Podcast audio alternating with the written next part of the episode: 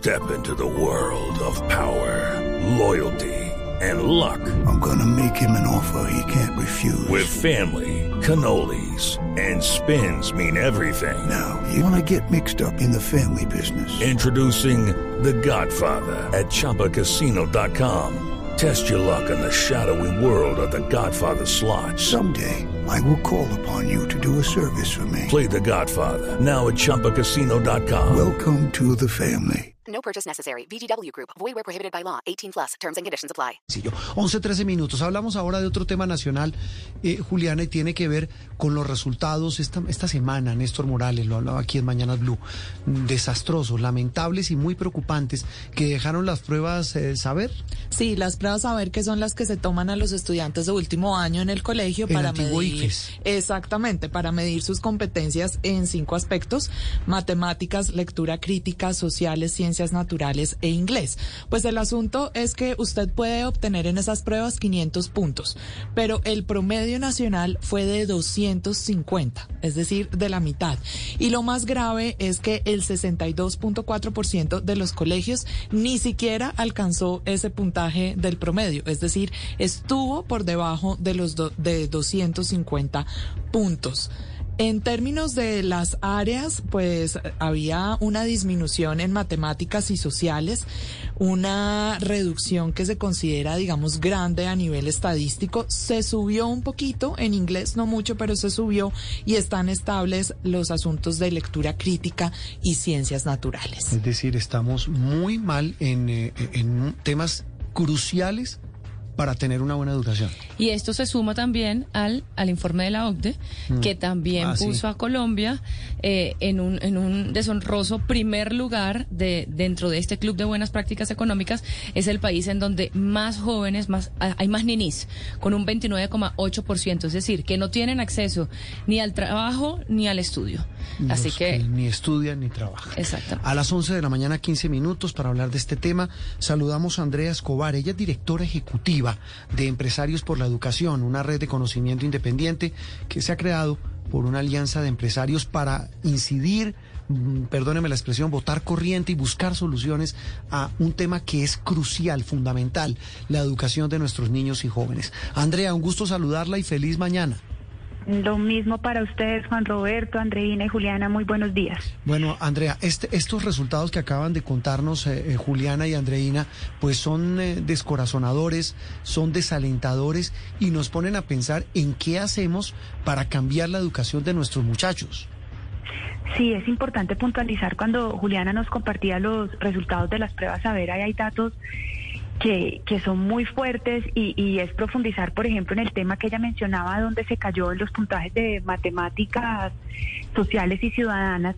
Lo grave de esa caída es que es en el sector no oficial o, eh, perdón, en el sector oficial, Sí. es decir, público, y el sector privado crece. Entonces, eso lo significa es que la brecha se sigue ampliando entre el sector público y privado y entre el sector urbano y rural. Les voy a dar este dato para que pongamos en contexto. Sí. La brecha entre el sector público y privado en este 2021 que pasó es de 35 puntos y en el 2020 era de 31 puntos. Es decir, que se sigue ampliando la brecha. ¿Por qué? Porque el sector oficial decrece y el sector privado crece. Y, a- y ahí Y viene eso es lo que recrudece, recrudece la inequidad. tratando y de, nos- de- perdón la interrumpo Dime. Andrea, de desentrañar, de buscar explicaciones. Ahí hay una de primera, de totazo, la pandemia.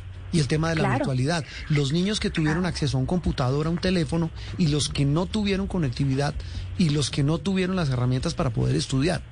With the Lucky Land slots, you can get lucky just about anywhere.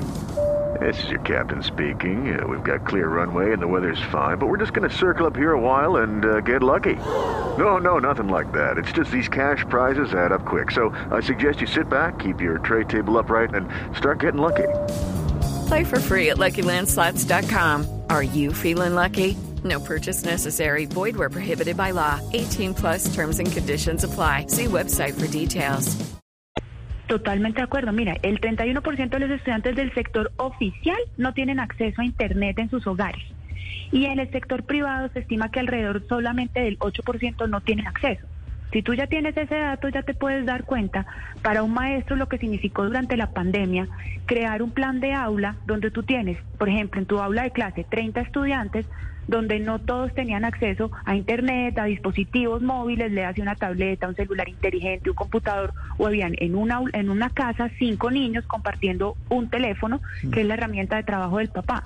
Entonces también fue un momento muy difícil para responder para poder que los aprendizajes sucedieran y que todos los niños tuvieran acceso de la mejor manera a, continuar su proceso de, de, formación. Andrea, esto que usted nos plantea, de hecho, lo corroboran las, las pruebas que tienen un cuestionario preguntando sobre factores asociados que pueden incidir también en el resultado individual de los estudiantes. Y encontraron que algunos aspectos de la vida de los estudiantes pues están afectando ese desempeño académico, principalmente las condiciones socioeconómicas de, de estos estudiantes los están afectando. Es decir, que el trabajo debería estar en armonía entre lo educativo, lo netamente académico y el factor social de los estudiantes.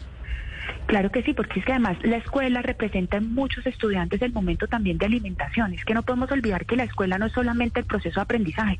Cuando el estudiante llega a la escuela está protegido, tiene alimentación, y sucede el proceso de manera equitativa. Es decir, esto no siempre significa que es que el colegio tenga que tener todas las herramientas de tecnología. Con que tenga las herramientas pedagógicas ya sucede el proceso de enseñanza y aprendizaje. Mm. Entonces, uno de los factores críticos es eso y también en la pandemia lo que hizo es que estudiantes desertaran, que si bien las cifras oficiales empiezan a mostrar que la deserción no creció tanto, pero uno de los de las hipótesis que se están manejando es que como hubo todos unos planes de alimentación y de apoyo a los hogares, pues es muy probable que no se hayan sacado el estudiante de la matrícula para poder tener los apoyos, el soporte de alimentación, que está muy bien, pero los estudiantes no estaban estudiando, no estaban aprendiendo. Entonces aquí ahora lo que hay que empezar a hablar es qué vamos a hacer ahora, porque el panorama está, la foto está. Eh, Andrea, ah, sí, antes de entrar en qué hacemos, uno cómo podría definir con estos resultados tan mediocres, tan malos, tan preocupantes en temas cruciales como matemáticas, inglés, lectura crítica, que son, digamos, como la columna vertebral de lo que asume uno debería ser una buena educación. ¿Qué sociedad y qué jóvenes estamos formando? ¿Cómo los estamos formando? No, pues tenemos unos retos ahí muy grandes de fortalecerles en ellos en los programas educativos. Juan Roberto, hay que tener en cuenta que Colombia no tiene un currículo único. Colombia es descentralizada y maneja autonomía escolar. Entonces aquí es un llamado a los maestros y a las maestras para que esos programas educativos y a las secretarías de educación, que poco hablamos del rol de las 96 secretarías de educación, que son las responsables de las formaciones en servicio, es decir, la formación continua de los maestros, de generar herramientas para poder que creen esos programas educativos de las escuelas, que son autónomas cada institución educativa, para poder que estos estudiantes tengan esto que les responda y es ese clamor de los jóvenes de formación que realmente tenga lo que estamos esperando en el siglo XXI, que sean flexibles, pensamiento crítico, autorregulación y que ayude para que esas áreas del conocimiento realmente no sigan decreciendo. Pero es que además, ¿y por qué me enfoco en el sector oficial? Porque el decrecimiento en lectura crítica, por ejemplo, está, es, crece, lo que sucede es que crece el sector privado, pero el público se está manteniendo, entonces la brecha se está manteniendo. Aquí tenemos que focalizarnos en el sector oficial y apoyar a esos más de 8 millones de estudiantes que están en el sector oficial. Y la política pública tiene que responder es para esa población. Claro, y, y además otra cosa, bueno, el tema de la conectividad que también es, es muy importante y que lo vimos, pues, sobre todo lo, se puso muy de patente ahora en la pandemia. Eh, y hay otra, hay otro elemento que estuve escuchando esta semana en Noticias Caracol eh, cuando hicimos los informes sobre sobre esta, estas cifras y es que se decía que posiblemente la cantidad de asignaturas eh, también podría estar yendo en, desmedro, pues está saturando a los estudiantes y no se está focalizando en lo que realmente es importante. ¿Usted cree que se debería haber un cambio también en, el, en ese, en el pensum, en el programa? Claro que sí, imagínate que ven en promedio 16 materias. Eso es increíble. No, locura. Y más encima les ponen tareas, ¿no? Sí. Claro, entonces, pero mira que para que eso suceda, como les mencionaba, es que no es menor el tema de que no exista un currículo único. Yo no estoy diciendo que tiene que haber, porque la ley general habla de la autonomía escolar. Lo que tenemos que hacer, Colombia, imagínense que tiene una herramienta fantástica que se llama los estándares nacionales. Esos estándares están dados por competencias. Eso significa que debe aprender un niño por conjunto de grados, ¿cierto?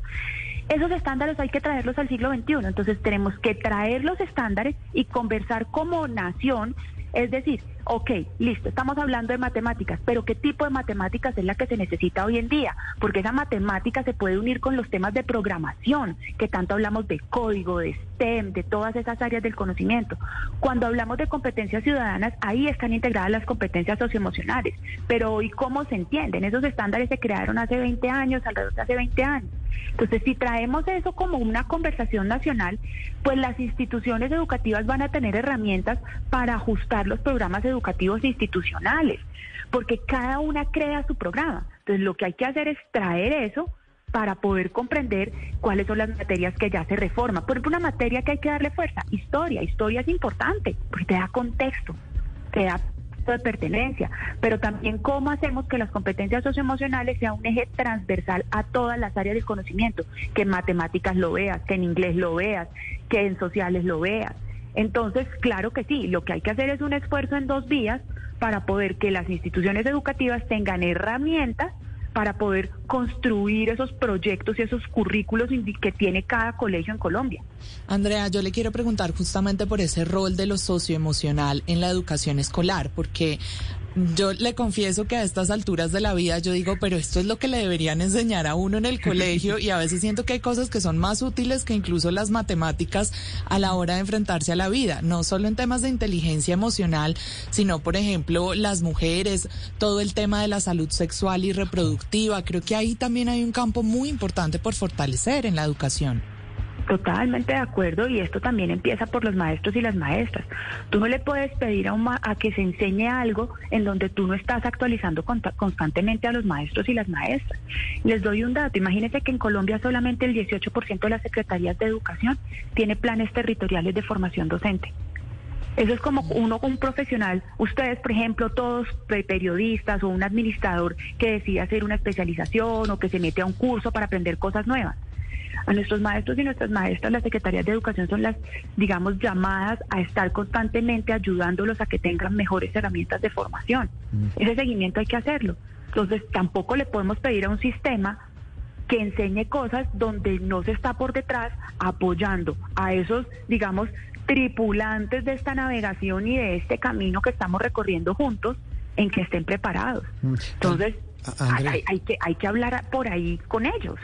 Hay que hablar con ellos. Andrea, un, un dato, digamos, una reflexión final. Ernesto Cortés, en el tiempo, esta semana escribía sobre quién tiene la culpa de este desastre.